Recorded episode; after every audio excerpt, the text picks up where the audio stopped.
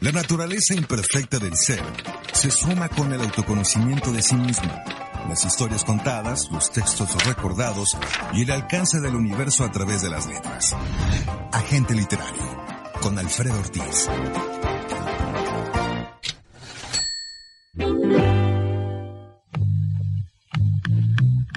Oye, pero ¿te acuerdas lo que te dije otra vez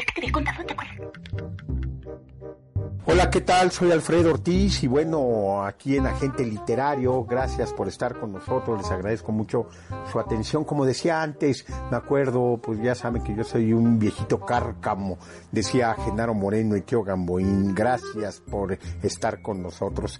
En fin, creo que es un buen tema el que ahora traemos, que el que ahora abordamos y déjenme decirles que es nada menos y nada más que uno de los padres, diría, de los padres contemporáneos por supuesto, de eh, la caricatura, del cómic, no de la ilustración. Ojo, la ilustración es diferente.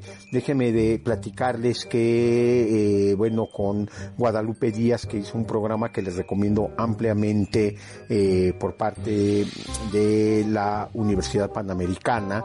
ella, bueno, abordó el tema de los cómics y lo abordaron muy bien el equipo que tiene por una razón, porque hablaban del cómic pero también de los ilustradores. Ahí abordamos, por ejemplo, yo le había comentado a ella y a otras personas también sobre el caso del taller de la gráfica popular, que es exactamente esto, los ilustradores, que han tomado mucho revuelo ahora, perdón.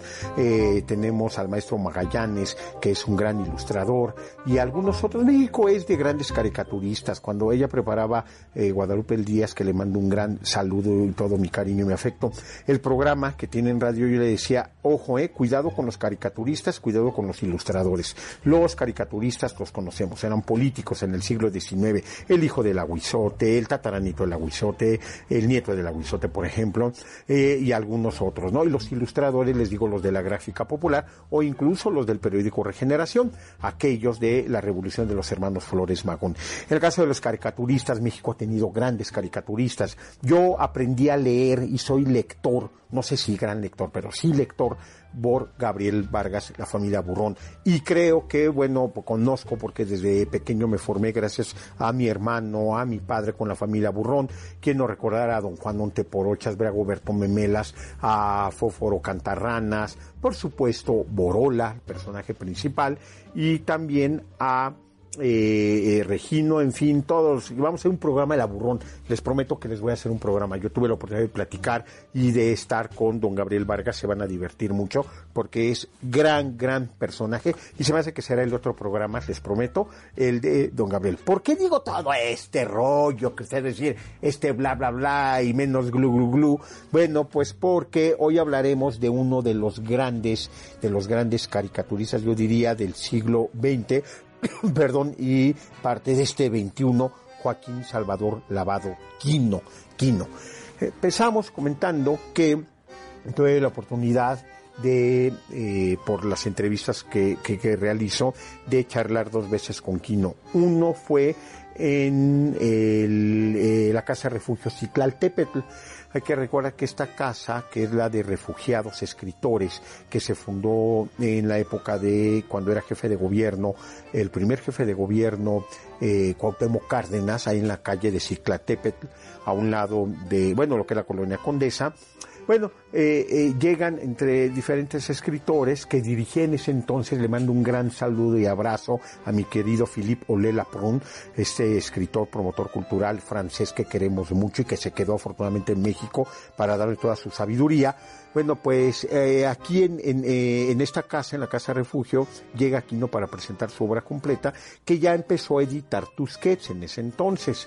Eh, la Feria del Libro de Oaxaca le rinde homenaje también a Aquino, su presencia es importante y bueno, pues hay oportunidad de charlar con este personaje, nos habla de lo que es pues su gran personaje, perdone la redundancia de palabras, como lo es Mafalda.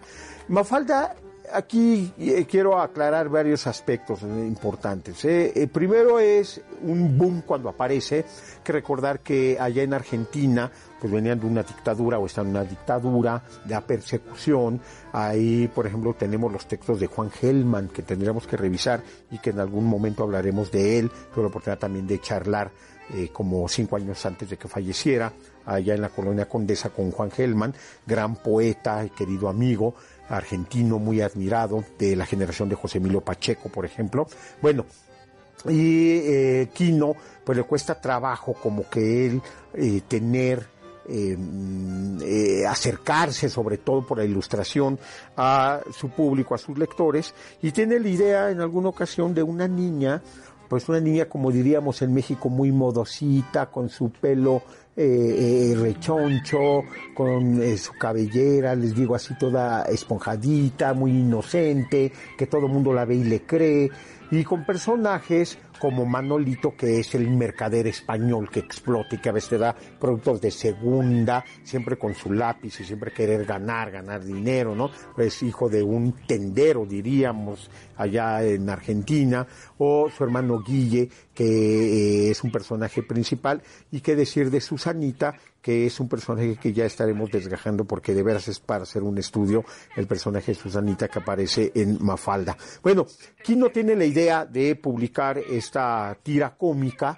Aquí en Excelsior es de los primeros diarios que se publica en el rotograbado que aparecía los domingos, junto con otras, ¿eh? por ejemplo, Maldades de los Pilluelos, Nunca falta alguien así, El Capitán Tiburón, por ejemplo, que ahora pues ya desaparecieron.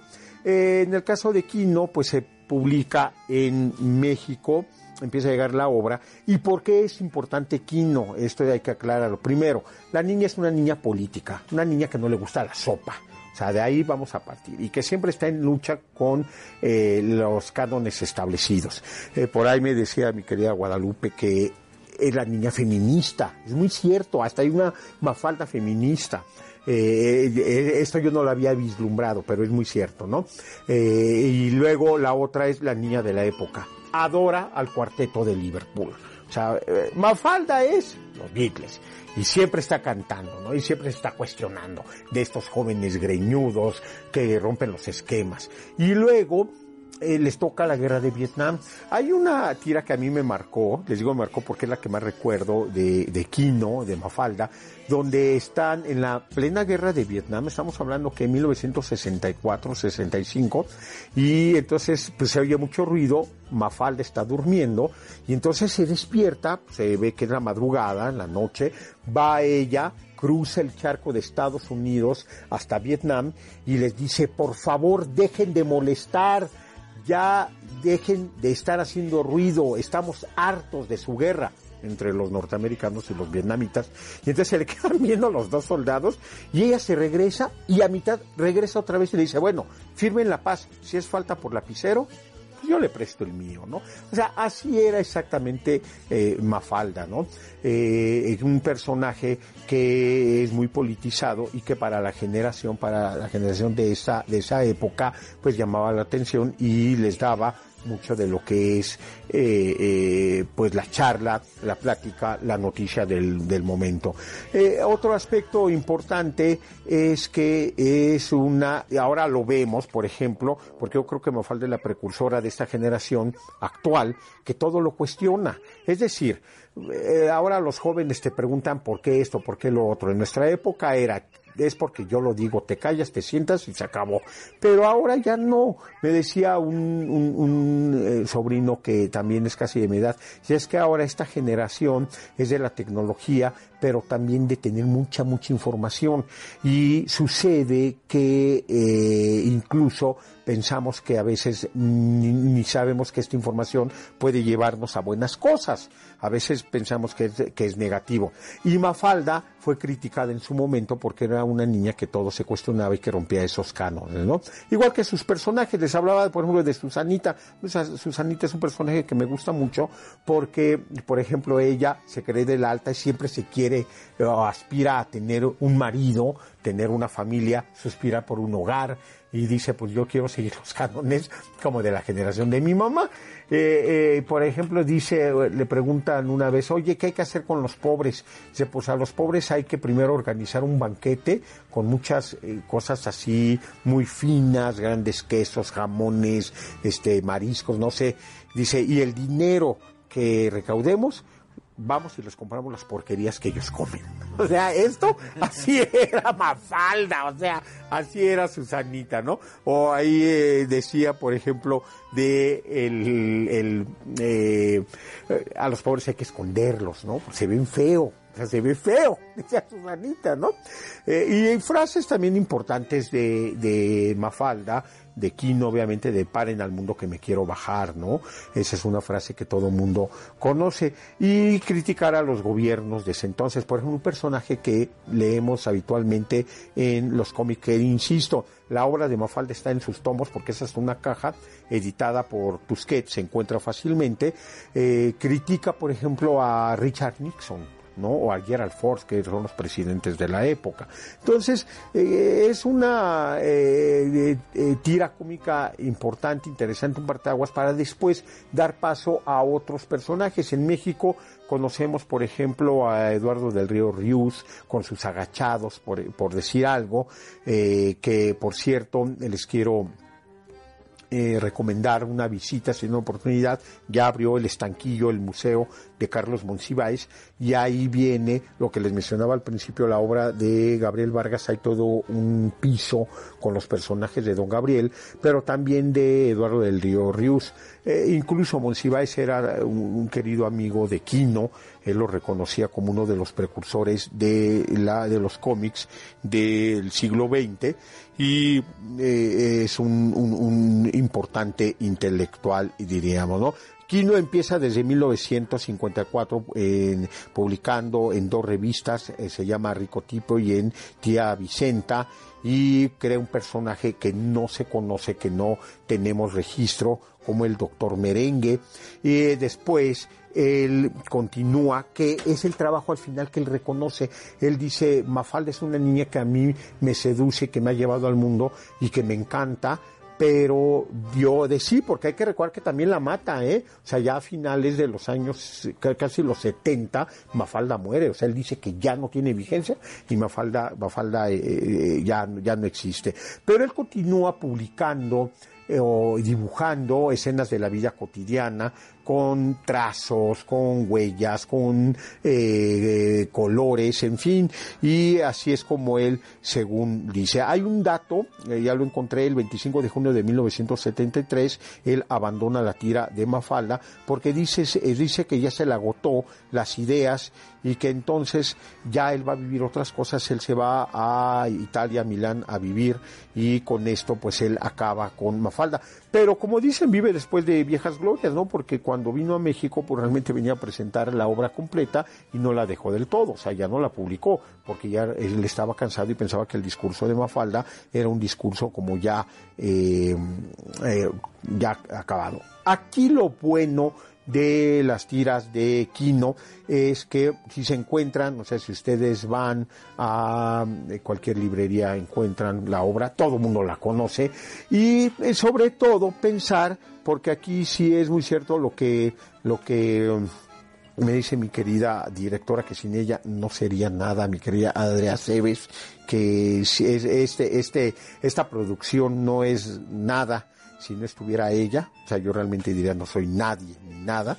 Eh, las nuevas generaciones que dicen, y es muy cierto en las redes sociales que no lo conocen, que no saben, me llamó hace unos momentos la atención el comentario que me hizo de que cómo le hacen tanto ruido a un, personaje que no, eh, pues que no, pues no conocen. Y es muy cierto porque no les tocó, es decir, es una generación que nace en los años 60, yo diría incluso más en los 50, los 60, parte de los 70 y hasta ahí, ¿no?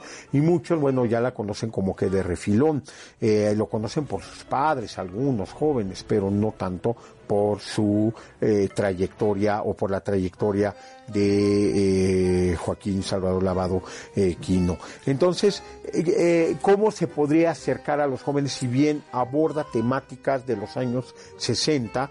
Pues es muy fácil, que como todo, no ha caducado la eh, idea, la historia, sino al contrario, que es un personaje, Quino y todas sus tiras, que siguen vigentes en nuestra época, por todo lo que estamos viviendo, incluso peor. Yo me preguntaría, igual es ocioso esta, eh, este cuestionamiento, ¿qué tanto Quino diría de esta pandemia? Pues aquí habría eh, de preguntarse que cómo vivió, por ejemplo, esta parte, ¿no? Y si Mafalda viviera, qué diría de lo que estamos viviendo actualmente. Ese sería un acercamiento con las nuevas generaciones, pensaría, eh, y sobre todo que si Mafalda en esta época se convertiría en una mujer, porque tiene más de que 50, 60 años, que se acercaría a las redes sociales, como algunos viejitos como su servidor, pues ya nos acercamos. Yo sí reconozco que me acerco a las redes sociales. En fin, creo que es interesante todo esto que sucede en cuanto a la obra de Mafalda, de Quino, de lo que se hace. Ahora, aquí quiero recalcar, ya eh, casi para concluir, que el caso de Quino, pues le toca la dictadura en Argentina, que fue una dictadura muy fuerte, fue una dictadura que desapareció a muchas personas.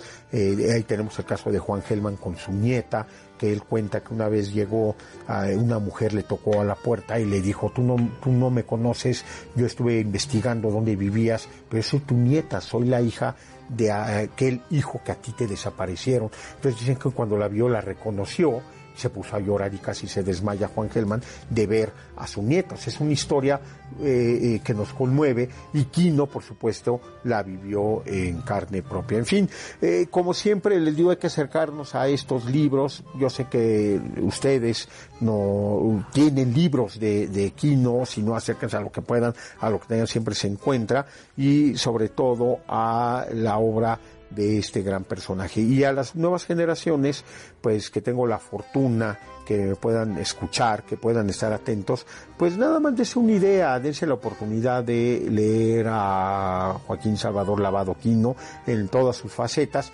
pero también en Mafalda, que por cierto hubo una eh, caricatura, un cómic que por ahí se dio en las lugares televisoras, pero pues obviamente traía el acento argentino y no atrapó a muchos, no nos atrapó a muchos, como que no estuvo tan bien hecha. A lo mejor ese sería un proyecto para hacer una nueva tira de lo que es Mafalda, ¿no? En fin, hay que recordarla y bueno, pues así como cuando murió don Gabriel Vargas decíamos, ha muerto el rey de del cómic, viva el rey y sus personajes ahora le lloran. Bueno, hasta hubo memes donde decían, eh, me voy, te quedas o te vas y le decía a Mafalda, no, yo me quedo aquí, tú, bueno, te tienes que ir. Y así pasó, así pasa. Quino se tuvo que ir, Mafalda se queda y nosotros nos quedamos muy contentos porque tenemos a Mafalda. Así que enhorabuena a mi querido Quino, enhorabuena a ustedes también, enhorabuena a mi querida Adria Cebes que la adoro y que es mi vida porque sin ella no se podría hacer esto y yo no sería nada.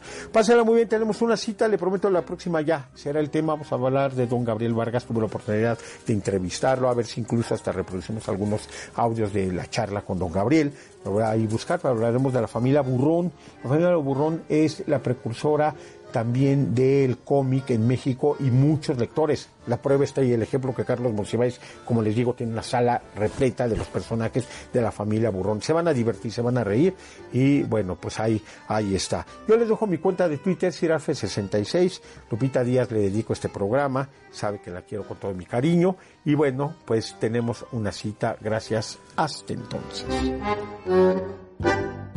Agente literario. Esto es una producción de Auricular MX.